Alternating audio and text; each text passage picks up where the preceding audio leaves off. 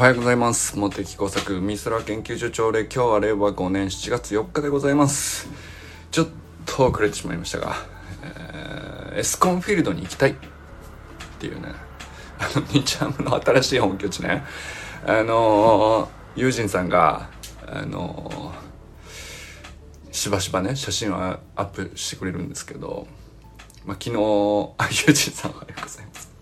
エスコンフィールドに行きたいよ。俺は今ねすごく あんなにそう隅々までさあのロッカールームとかあんなとこまで入れんですね。すごいよね。いなんかあの球場ってまあいろんないい名球場と言われるところさあのよくまあいろんな知り合いに見せてもらったりしましたけどまあ基本的に観客席だけじゃないですか。だけどまああと言ってねそのハマスタとかなんかだとその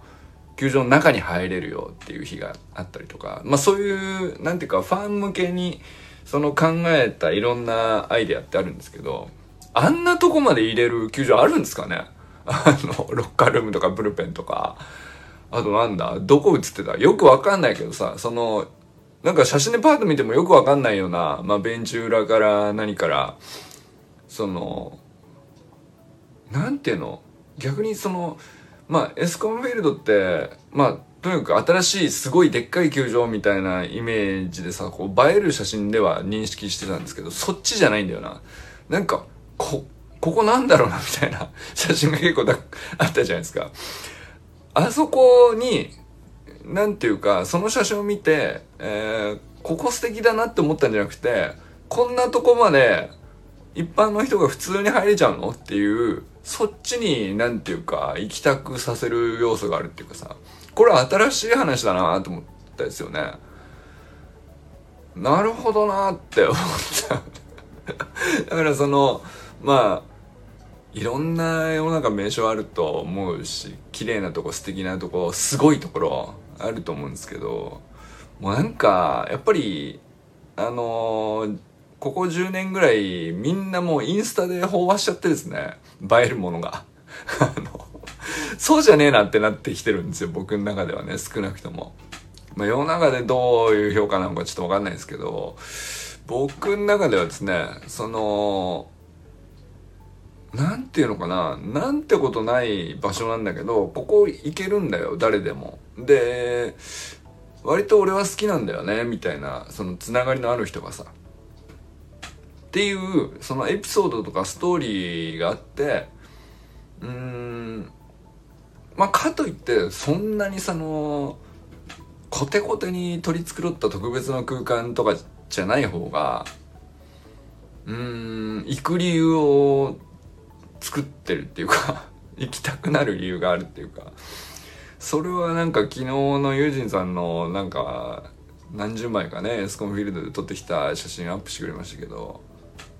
ちゃくちゃ思ったよね。うん。いやなんかあのなんてことはない場所も結構たくさん撮っててくれたじゃん。まあロッカールームとかねあの憧れがあるからあの選手でここにこういうふうに座ってこうやって準備してんだろうなみたいな。まあそういう意味でいくとまあある種の映える写真なのかもしれないけどまあなんかそうじゃないところも含めて結構ねたくさん写っててなんていうかな。あの行った気になれるっていうよりはあのやっぱりその写真を撮った本人とユージンさんとここにいたらどんな話するのかなみたいなそっちの印象の方が強かったですかね。写真見てうわーっていう感じじゃなくてここ一緒に行ってなんとなくこうただブラブラ歩いたらどんな話するのかなっていうね。でもまあなんか一日中喋ってられそうだなっていうさ。なんかその感じが一番あのいいなっていうか写真をシェアする理由っていうかさうん。あの素敵なとこ行ってきたよ。ピースっていう そういう写真だったじゃないですか。昔はね。昔はっていうかまあ今も基本的にはそうなのかもしれないけどさ集合写真撮ってみんな楽しかったねっていうまあそれはそれでね今でも残ってると思うんだけどあの周平さんとか友人さんがこうたまに行った行った先の場所でえー、ていうかなこう割と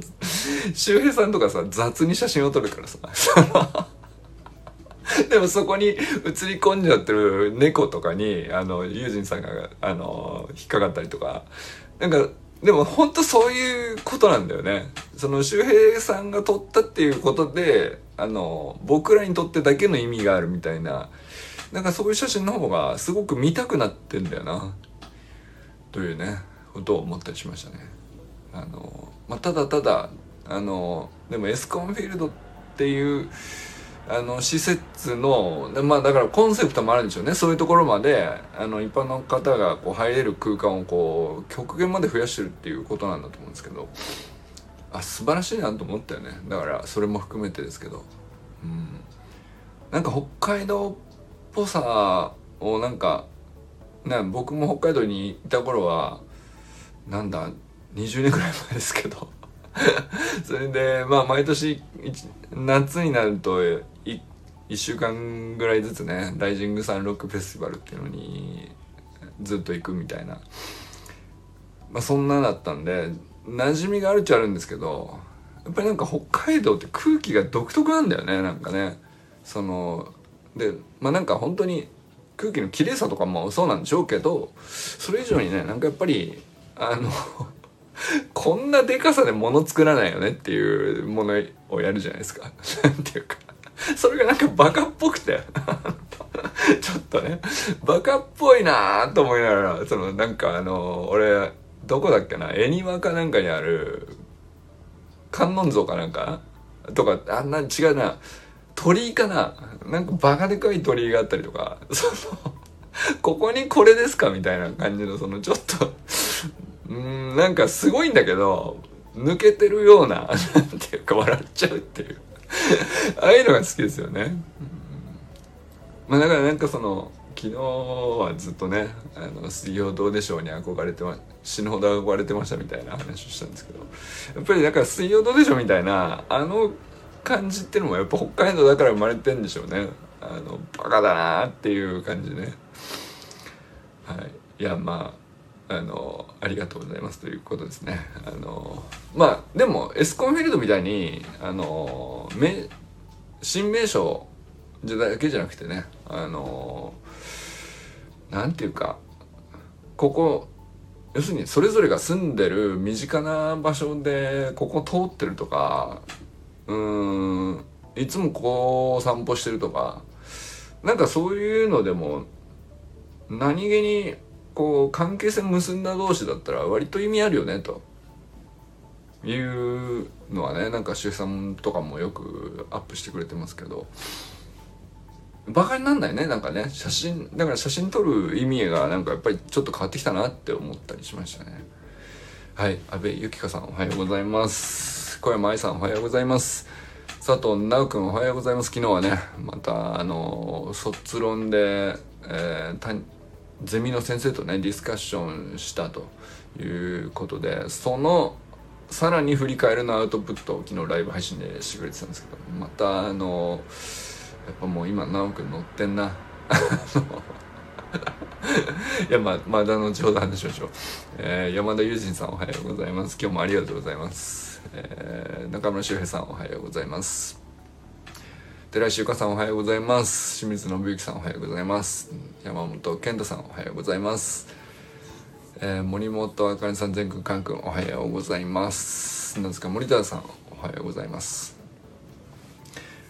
あのー、そうそうえっとあかねさんのねワーママかねチャンネルの方も更新されていたのをちょっと昨日言うの忘れてたんですけど、まあ、じゃその全くんがねそのあの地元のレッドハリケーンズっていうラグビーチームの、まあ、ファンイベントに出てあのペイさんっていうね大好きな選手が あの こんな風にかっこいいんだと。こんな風に大好きなんだっていう話をしてたあの裏番組で実はワーママカネのチャンネルの方もあのまあそのねなんていうかやっぱり親視点でここやっぱりこういうふうにやイベント作ってくれるとこういうふうに嬉しいもんなんだなっていうのが話されてていやほんとそうだなと思ったんですけどなんかそのファンレターってさ普通さあの選手に憧れているファンである僕らが選手に向けて書くっていう、まあ、僕は書いたことないんだけど。ファンレターってそういうもんじゃないですか。でもなんかその本当にレッドハリケーンズの選手たちがそのファンの感謝祭みたいなイベントでその来てくれたファンに向けて一言一言。まああのお手紙を手書きで書いてくれるみたいなことに、まあ、痛く感激したということを話されててこれはなんていうかあのうん。そうそうこう気づけないっていうかさあのただもらって嬉しいじゃなくていやこれ普通逆だよねっていうことをあえてやってる意図をこうすごくあかねさん感じ取っててなるほどなと思ったんですけど。いやなんかやっぱり本当にそのファンを一人一人大事にするって口で言うのは簡単ですけどこれどう行動に落としたものかって言ったらまあ100通りやり方あると思うんだけどいや素晴らしい方法だなと思ったよね。まあその長い短いあると思いますけどでも一言であってもさ普通ファンが選手に向けて書くのがね当たり前のものをこう逆に選手が来てくれたそのファンの一人一人に向けてあの、ま、サインとかじゃないんですよ。まあ、サインとかだったらあるよね野球だったらサインボールとかあると思うんですけどファンレターいやだからその選手がその応援してくれているファンに対してあの対等なリスペクトを返してるっていうことだと思うんですよね。これ深い話やなと思ったよねなんかね。その応援するっていうことがいかになんていうか応援が力になりますって。うーんなんかねあの本当なのかなって思ってた時期あるんですよ俺はね。その車に構えてた時期があってさ。いつもなんか言わされてんじゃねえのかなっていうそのヒーローインタビューとかで。応援が力になります。みんなの応援のおかげですとか。応援よろしくお願いしますとか。なんかきなんていうか決まりきったセリフとしてあの読んでるだけなんじゃないかってどっかで思ってた時期があるんですけどこれ本当にでもそうなんだよね。応援される側に一度でもなった人はね。そのでかい大会とかじゃないとなくてもさあのやっぱりその舞台の上に立つっていうのがまあやっぱり一種の恐怖なんだよね。楽しいでもあると思うんだけど恐怖も混じったようなまあエキサイトがあってさ。でまあその種類こうレベルもプロでもアマでもいろいろあると思うんですけどやっぱりなんかあの一人じゃないって思わせててくれる一言がまあどれほどなんていうかその人をなんていうか支えるかっていうのは舞台に上がった人はさ あやっぱ本当だった本当に言ってたんだみたいななんていうかそんなこと思ったことあって。でそれに対してなんかこれ何でお返しすべきなんだろうかって思うぐらいのこう瞬間ってあると思うんですよね多分ね。やっぱり本当に応援がありがたいなって思ったその瞬間にはさその次の瞬間には応援してくれた人にそのなんていうのかな本当にあなたの応援は貴重で尊くて 自分を支えましたよっていうことを伝えたいんだと思うんです本気で。でそれがなんかあのどういう形かまだ分かんなくてまだそんなになんていうか選手の側からあのファンに向けてそれが本当にちゃんと伝わるような方法っていうのが多分ねそのヒーローインタビューであのセリフっぽく言っちゃうっていうのはでセリフっぽく聞こえちゃってるっていうのは多分何かをこうもったいない部分があるというかまだなんかもうちょい違うやり方があるんだろうなっていう気がしてたんです。それがねあのファンに向けてあなたの応援に対して本当のリスペクトを持ってますよっていう手紙を書いたっていう。いやなんかすごい話だなと思ったですよね。いやバーママあかねのチャンネルいいっすね。いや先週まで反抗期の話だったんですけど、まあ、すっかりあの善くんもあのラグビー選手にこう本当に心からのリスペクトを向けたスタイフの放送してたし。あかねさんあかねさんでやっぱりそのうん育児っていうのと多分全然別な視点だとは思うけどでもやっぱりあの環境とか機械とかあのそういう場所にこう自分たちの家族全体をこう置いていってまああれはなんかこううん一種のリーダーシップだなと思ったですかね。さんのやってることっていうのは。うん、いやなんか面白いな森本家って思ったら。なんていうか。何聞いても面白いね。あのトラブってても面白いしさ。あの イベントでわーわー楽しんでても面白いしね。あのストーリーズに上がってくるものももう毎回カン君が何を脱いでくれるんだろうかっていうなんて。感じになりますけど。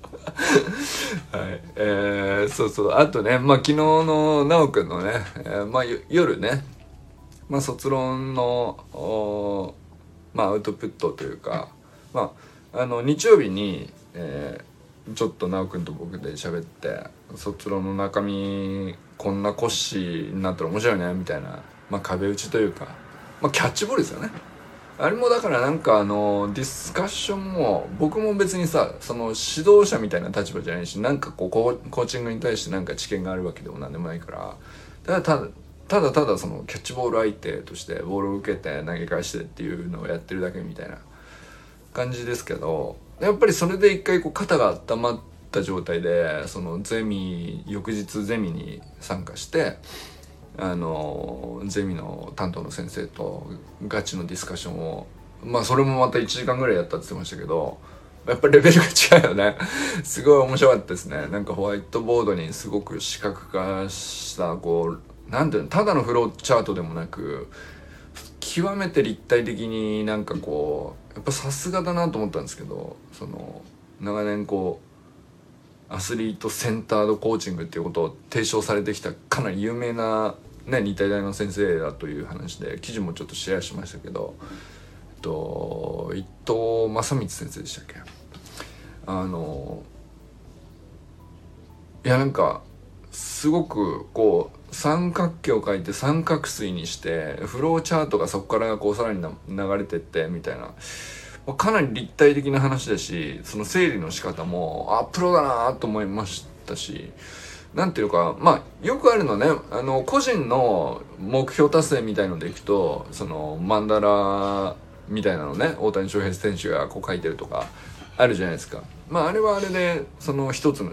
その視覚化の技法だと思うんですけどその直樹の卒業研究の場合はその自分の目標をせ視覚化して整理するとかじゃなくてうんと今の現状に対してのこう見方とか仮説とか、うん、こういう枠組みなのではないかという大枠のこう分類とかあの関係性とかっていうのをうんなんていうの？だって監督とコーチ学生コーチと、まあ、選手っていう、まあ、肩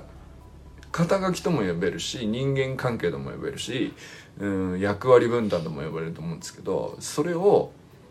すごく抽象的なものをさ、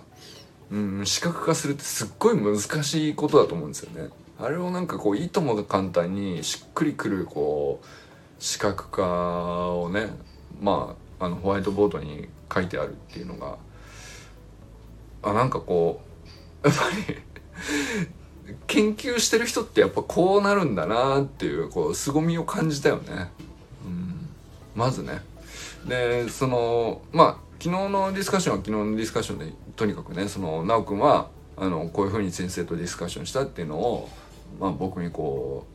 うアウトプットしてくれるっていうのでそれではそれで面白かったんですけどやっぱりその伊藤正光先生っがどんな人なのかなってちょっとググったらすぐ出てくるあの記事ね。アスリートセンタードコーチングっていう概念を、えー、10年ぐらい提唱されてるということなんですけど、まあ、アスリートファーストっていう言葉は比較的もうなんか広がってよく言われるようにはなったんだけど要するにアスリートそのなんていうの監督が上で選手が下みたいな上下関係じゃなくてあくまで選手がどうしたいかでしょっていう、まあ、そういうことが言いたかったんだと思うんですよね。だけどそのアスリートファーストアスリートファーストで結局上下関係から抜け出してないっていうか多分そういうことなのかなと思ったんですけどただそのアスリートセンタードの場合は中心は確かに選手かもしれないけど上下の概念じゃないんだっていうことかなと思って。僕はね解釈したりしましたけど、ま、皆さんそのどれそれぞれあの記事をどういうふうに解釈するかはね結構いろいろ見方あるかなと思ったんですけどまあでも一番そのなるほどなと思ったのはやっぱりその教しコーチングの要素の中に教えると提案すると問いかけると委任するっていう委ねるってこの4要素があってで要するにまあティーチングとコーチングみたいな言い方ではね僕らこうざっくり解釈してきてこううんまあ何も知らない状態のところにはある程度ティーチングも必要だよねみたいなこうざっくりしたこうことはねちょいちょい話してきたと思うんですよね。だから教えるか助言するのかあの、まあ、選手にしたいことがもうすでにあってでそれをメタ認知することを手伝うために助言するみたいのがコーチングっていう、まあ、ざっくりしたいあの解釈だったと思うんですけどあの昨日の伊藤正光先生の記事は非常に解像度高くなる記事だなと思いましたよね。で教えるってどういうことなのかとか、えー、提案するっていうのはどういうことなのかとか、えー、問いかけるっていうのはどういうシチュエーションで何のために必要なのかとか委ねるっていうのは何を前提としてそれができるのかとかまあなんかそのその4要素を軸にした時に、まあ、具体的に現実に落とし込むってなったらかなりその、まあ、考えがねこうなんていうか、えー、自分の現場だったらこうだなっていうことにすごくこう落とし込みやすい柱があるなっていうか。あれはだからなんかその伊藤先生としてはコーチングを解像度を高くしてああいうふうに分解して、ま、さらにその現場に応じた具体的なスキルがあったり、えーまあ、実践があるんだと思うんですけどなんかこれはコーチングというよりも何ていうか、まあ、コミュニケーションにおいてこう普遍的にみんなこう必要としてることだしみんな自然にやってることだなと思ったんですよね。でやってることなんだけど例えば自分がとか例えば、えー、とある特定の近しい人がとかまあなんか誰か一人決めた時にうんどういう癖があるのかっていうその教えるの割合が10ってこともないし、うん、問いかけるばっかりでコミュニケーション成立しないから。で、提案が3割で、問いかけるが3割で、えー、教えるは1割なんだけど、もう残り、その大部分においては委ねてるっていう、まあそういう関係性もあるだろうし、で、それは、その僕、僕個人をとっても、まあなんか、あの教えるにすごく、うん、偏りがちな個性っていうふうに、えー、A さんから見たら思ってるかもしれない。で、でも B さんから見たら、あの、9割方委ねてきますよねっていうふうに見られてるかもしれないじゃないですか。それって、その、僕個人の特性ではなくて、その、環境によっても依存するし、うん、状況、時期時間、えー、時間軸も全然違うでしょうしあこれはなんかすごく面白い軸を提示したまあ非常にいい記事だなと思いましたねなんかね読みやすいかっていうと結構専門的な話なんでうん歯応えのある記事だなとは思いましたけどあの非常に勉強になりましたね。なんかだからなんか、なおくんの卒論っていう意味でも、すごく今ね、僕はなんか頭をかなりカロリー使って、面白いなと思っちゃうから、ついついカロリー使っちゃうってことだと思うんだけど、考えちゃうんだけど、